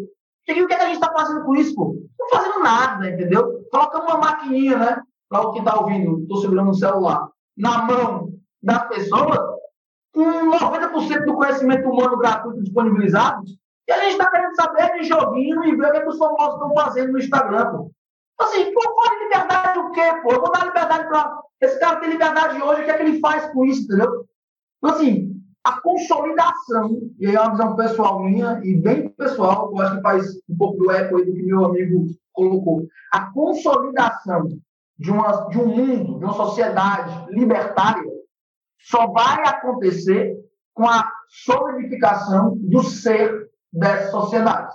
Não estou aqui para botar moral para ninguém, que eu não tenho moral para ninguém, mas se a gente não tiver pessoas aptas a serem o que são e lutarem em prol disso, independente de resultado, prazer imediato, a gente está lascado, entendeu? A gente está sendo facilmente corrompidos, facilmente raptados. Você vai pensar, Paulo e Júlio, cara, olha como é que a gente avalia os nossos dias, né? Diga a gente geral, tá, pessoal? Pode ter alguém que não, tá? Me perdoe os generalistas. Olha como é que eu avalio o meu dia. A gente vai, vou dormir hoje, né? Mais tarde, à noite, vou dormir. Como é que eu avalio se o meu dia foi bom? Dois critérios. Se eu tive prazer no dia, pô, o dia foi bom demais. Minha mãe fez uma macarronada para mim, cheguei em casa, minha esposa fez sexo comigo, então eu avalio o mesmo tipo de prazer que eu tive no dia. E o segundo ponto, eu avalio os resultados que eu tive no dia, né? Pô, foi bom, bati a meta da empresa, ganhei mais dinheiro, Então, essas são as duas métricas que a gente avalia normalmente um dia: prazer e resultado. Prazer e resultado. Prazer e resultado. Mas são duas métricas que não me levam à felicidade na vida. Porque eu não sou feliz na minha vida se eu tive muitos momentos de prazer. Eu não sou feliz na minha vida se eu conseguir, conseguir alcançar as metas da minha empresa. Eu sou feliz na vida se eu conseguir sofrer por um propósito, né? Se eu conseguir servir a algo, né? A felicidade não está ligada à quantidade de prazer que eu tive no dia. E a felicidade humana não está ligada à quantidade de metas que eu consegui resolver na minha vida. A felicidade humana está ligada intrinsecamente ao quanto eu me dediquei de corpo e alma por algo, né? por servir alguma coisa, por entregar aquilo, por fazer aquilo que sobrepõe, que é maior do que eu próprio. Olha que loucura! A maneira como eu avalio o meu dia não me leva à felicidade na vida. Então, a maneira que eu avalio o micro não está condizente a como eu vou ser feliz no macro. Por isso que as pessoas são. Tem dias que, se você for avaliar, são maravilhosos. O cara não carrega peso, o cara trabalha no ar-condicionado, o cara se alimenta, o cara tem segurança, o cara tem o ego a, a, é, inflamado o tempo todo, tudo agora tem que ter elogio, tem que estar tá falando bem, a linguagem tem que ser não ofensiva, todo mundo vive nessa bolhazinha, e tu vai ver que o cara é um vazio existencial. Porque a maneira como ele leva o dia dele é oposta como ele tem que levar a vida. Isso, eu posso ter a liberdade que for, vai ser infeliz. E o cara com esse vazio existencial é sequestrado. Por isso que nós, ocidentais, fomos sequestrados. A gente foi sequestrado, né? a gente entregou tudo. Né? Aqui, ó. Me dá variedade, me dá quinquilharia chinesa, me dá coisa barata, me dá coisa prazerosa, coloca para mim um, um aplicativozinho para bater foto e ter curtida. Eu entrego meu endereço, entrego meu nome, entrego minha família, entrego as armas que eu tenho em casa, porque é errado ter arma. Acho que deixar a torneira aberta é pior do que legalizar o aborto. Eu entrego tudo, só me, me mima, me mima. E aí, amigo, não tem libertarianismo que corre nesse cenário. É difícil pensar nessa liberdade, porque ela não vem junto com essa solidificação interna, tá?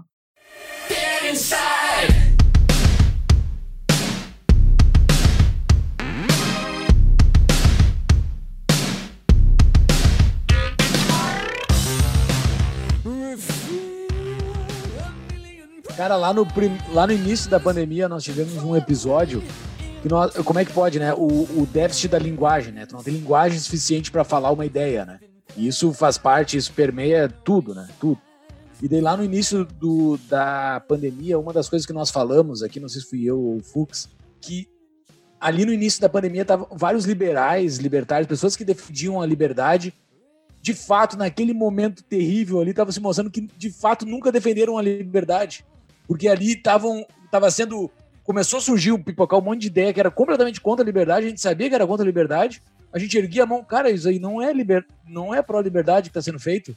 Ah, mas por causa disso, diz, tá ok, mas não é pró-liberdade, tá, tá... tu defendeu a liberdade a vida toda e agora, nesse momento terrível, tu não dá... Daí a teoria dos limites ali, que, tu... que no limite tu de fato conhece o que é o, o algo, né? E daí tu descreveu agora isso de uma forma muito boa também, cara. E, e de fato, que é a liberdade interna, né? Tu ter, tu ter essa liberdade interior, né? Tu, tu, acreditar na liberdade no fundo da tua alma, assim. Pô, que, que, que, que, palavras bonitas, cara. Foi, foi, foi muito bom ouvir elas, assim. Aprendi muito com essas tuas palavras. Valeu mesmo. Valeu, Júlio. Obrigado.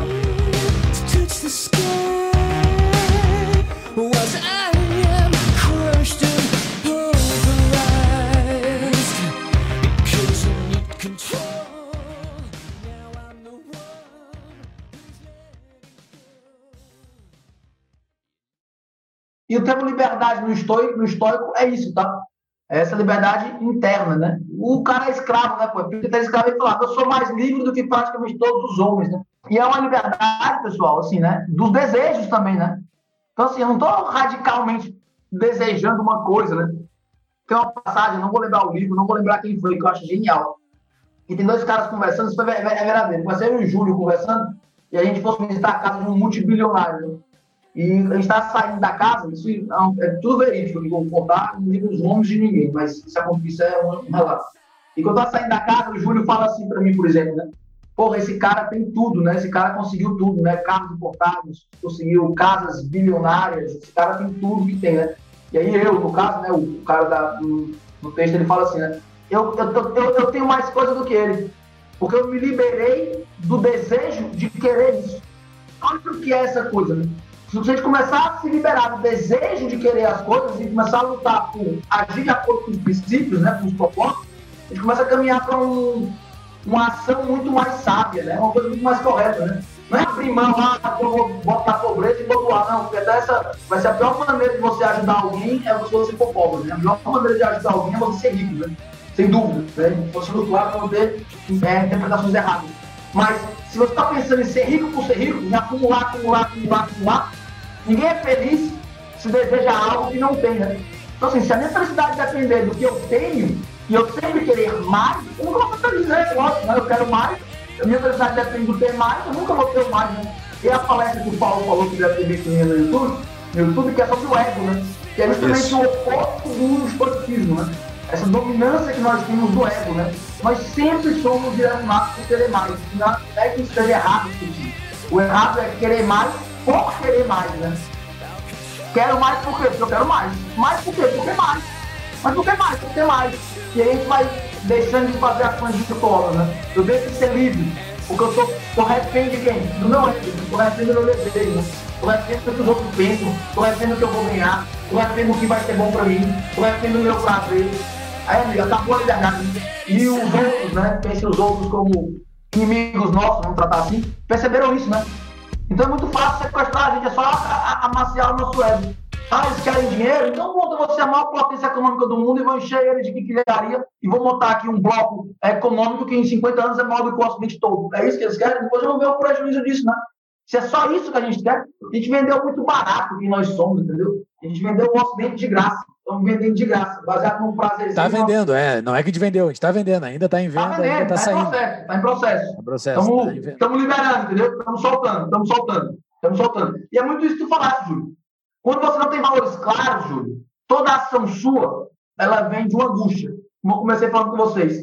Porque eu estou pensando no resultado dela. Que é exatamente isso que você falou. Ah, o lockdown é certo. Porque com o lockdown eu faço aquilo, eu salvo vidas, eu não sei o quê. Começa a fazer as contas, né? Começa a buscar alguma pesquisa científica que justifique o lockdown. Isso é o quê? Isso não tem valor, viu? Você defende o valor da liberdade, que as pessoas são o melhor, que o ser humano, o indivíduo, é o melhor para se responsabilizar pelos seus atos, para tomar decisões que envolvem a sua vida, o lockdown está errado. Ponto. Ponto. Ponto. Ah, não, mas, mas ponto. Mas vai salvar três velhinhos. Tu vai, dar, tu, vai, tu vai dar a vida de três velhinhos por causa do lockdown, cara. Ponto. É, é triste, cara. É a liberdade. Tu não É pode isso. escolher pelo outro, né? Exatamente. Porque o lockdown é muito claro assim, né? Eu sou, um pouco sou um trabalhador de uma banca de jornal. Eu escolho me colocar em risco. Então, o governo não pode definir se eu posso me colocar em risco. Sim. Mas a outra pode contaminar outra pessoa. Outra pessoa que se colocou em risco. E Exato. também aceitou ir para a rua comprar o jornal de mim. Então, assim, como é que o governo vai entrar nisso? Então, assim, o primeiro lockdown, errado, totalmente errado, o governo poderia ter passado e ter evitado uma, uma crise social, dizendo: estou preparando hospitais porque surgiu uma demanda nova e a oferta que eu tenho eu não consigo fazer. E dava para ter ficado puto e ter engolido isso gritando e chiando. Agora, o segundo, pô, isso é uma loucura, pô, isso é um absurdo, entendeu? Então, assim, é, é, é um engasgar. Se você não engasga com isso, você não tem valor de liberdade. Porque você é um utilitarista que acha que entende o- o- os fatos que não são controlados e se coloca na arrogância de fazer cálculo sobre o que os outros têm que fazer, pô. Quem sou eu para dizer se o cara pode não sair? Eu lá sei quem é o cara, o cara tá morrendo de fome, se o filho dele precisa de dinheiro para comer. Ah, mas os velhinhos, quem tem velhinho fica em casa, pô. Cuida dos, da- das suas pessoas, cuide da família. Entendeu? E o E pior. o velhinho é uma pessoa também, né? E o velhinho é uma pessoa com Oi? consciência. O velhinho não é uma pessoa que não cuida da própria vida. Ele é um Claro! ser humano. Se o velhinho quer sair também, cara. Cara, os velhinhos dúvida. queriam sair, velho. Tem, isso tem vários casos. Os velhinhos queriam sair pra rua. Eles estavam cagando pro negócio. E o pior, Júlio, é quando a gente fala isso, alguém fala assim: isso é porque você não teve nenhum ente querido que morreu. Cara, se você acha que eu sou uma pessoa, falando de mim, mas poderia falar de vocês dois com certeza, que muda de opinião mediante o que acontece com você, comigo, você não deveria nem me ouvir, para começar. Se você acha que se um parente meu morrer de Covid, eu vou mudar minha opinião sobre o lockdown de coração, você, meu amigo, já está me ouvindo. Porque você acha que eu sou uma pessoa tão leviana ao ponto de que uma emoção momentânea, porque aconteceu algo comigo, faz eu mudar de opinião. Então nem me escuta.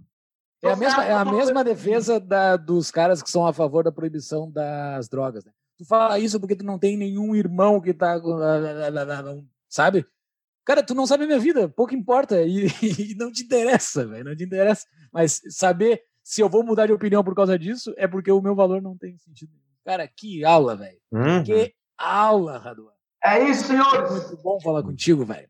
Muito bem. Radua, para dica de livro, ah, tu falou que o Meditações não é o, o melhor para iniciar. Dá dica de livro aí, de livros estoicos. Chaves, como dizia meu velho avô, se quiser chegar a ser alguém, devore os livros.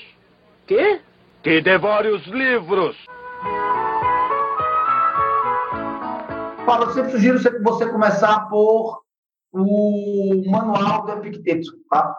Dos três clássicos históricos, né, Epicteto, Sêneca e Marco Aurélio, a linguagem mais fácil é a do Epicteto, né? Então o manual do Epicteto é muito bom, um livro fácil de ler, é um livro bem simples de, de você entender, conta, fala muito bem o que é algumas práticas históricas mais fortes. Então vale a pena começar por ele e depois ir para as cartas de Sêneca, que já é, continua sendo mais simples de ler também. E por último, eu pegava Meditações aí, que é o que você está aí na- nas mãos, que é um livro bem mais denso sim. Tá? Que não, né, não era um livro para ser publicado, né? por isso não tem nenhuma intenção em ser compreensível. Se quiser para os modernos, né, os livros do Ryan Holiday são muito bons. É uma modernidade, é uma, é uma leitura moderna, tá? Então tem o obstáculo é o caminho, o ego é o seu inimigo e o quietude é a chave. Acho que esse é o nome em português. Um três, três, uma trilogia bem interessante, onde ele usa, mostra o- a prática histórica em vários eventos da humanidade, como pessoas conseguiram vencer adversidades superando obstáculos, como pessoas conseguiram ter realmente felicidade silenciando e domando e, vamos dizer, controlando o seu ego, e como pessoas conseguiram realmente também ter felicidade buscando uma quietude, né? Muito mais do que uma, um espetáculo, a busca por uma quietude, por um momento interno, por uma questão interna de sabedoria, que seria que na, na tradução, chamam de quietude, né? Isso é uma calmaria, poderia chamar mais assim, entendeu? Uma coisa, a, a apateia, né? Eu gosto muito desse termo, apateia, né? Tem uma tatuagem com essa, com essa palavra. A gente tem que ter cuidado em usar, porque quando, quando, quando traz para os de hoje, vem apático, né? A apateia parece apático, né? E o histórico é qualquer coisa menos um apático, né? Isso é uma das maiores distorções que se faz, né? Só falar histórico não tem, não tem amor, é um absurdo, né? Falar isso. Depois falar histórico é apático, aceita tudo, também é um absurdo. Pelo contrário, ele é desenfreado e, e obstinado em fazer o que ele controla. Então, assim, o histórico ele não é nunca um parado, pelo contrário, ele é um ativo inveterado, mas um ativo. E não um cara que fica fazendo, e aí, cadê meu, minha, minha remuneração extra? Eu te dei um elogio, tu não vai dar elogio também, não? Eu te pô, cadê em mim? Nós estamos no- Não, ele faz. Elogio moeda de troca. É, Eu quero trocar figurinha. Exatamente. Cara, Maravilha. e tem o livro que só o quem livro. chegou, parei, só, só pra quem chegou nesse exato momento do episódio, tá? Vai ter uma promoção, né? Posso falar uma promoção aqui, Rador? Pode, deve. Então tá. Pessoal, é livro e a caneca. Vai ter o livro dos Toicinos, Sabereiros Históricos, e aí vai ser bom para esse cara que perguntou, tá, Paulo? Que é um livro da coletânea do Hazlitt, né, um dos maiores economistas da escola austríaca, um cara que eu acho assim, um cara é subestimado meio até, um monstro na economia, que ele fez uma coletânea de textos históricos e publicou. A gente publicou esse livro no Ludovico, Clube Ludovico. Então é um livro só para assinantes do Clube Ludovico, e eu vou sortear um desses livros também, juntos com uma caneca dessa, Só pra quem chegou nesse momento do episódio que tá sabendo que tem essa promoção, a gente não vai divulgar, tem que chegar nesse momento do episódio e fazer o quê? Publica no story, no teu story, e marca o tapa e marca o Raduan. Isso, Raduan, pode te marcar? Fechado. Tá? Marca o tapa, de, publica o episódio lá, marca o tapa, marca o Raduan. Só isso, assim. Eu contabilizo lá e a gente vê depois, faz um sorteio online na página do Tapa, como a gente já fez os outros sorteios. Tá bom, pessoal? Isso vai durar até a quarta-feira após a publicação desse episódio. Esse episódio vai ao ar num sábado. Então, até a quarta-feira pós a publicação desse episódio. Então, marque todo mundo e bote no story lá para as pessoas ouvirem o episódio para poderem participar da- desse sorteio também. Muito bem. Show de bola.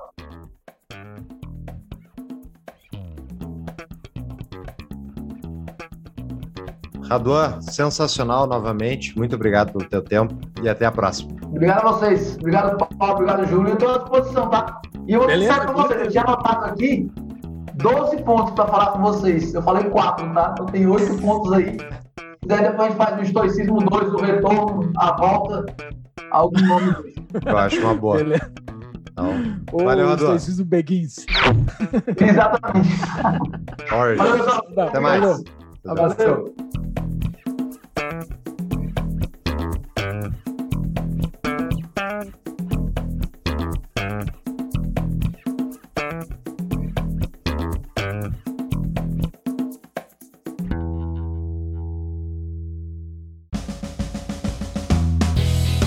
Prezados ouvintes do Tapa, aos interessados em gestão empresarial e economia, a minha empresa, Proteus Associados, está auxiliando na criação da primeira faculdade com DNA liberal do Brasil, chamada Hayek Global College. Venha ser meu colega na primeira turma do Hayek Global MBA. Mais informações em tapadomeuinvisível.com.br barra HGC. Use o código TAPA e ganhe 5% de desconto. As aulas são ministradas em inglês.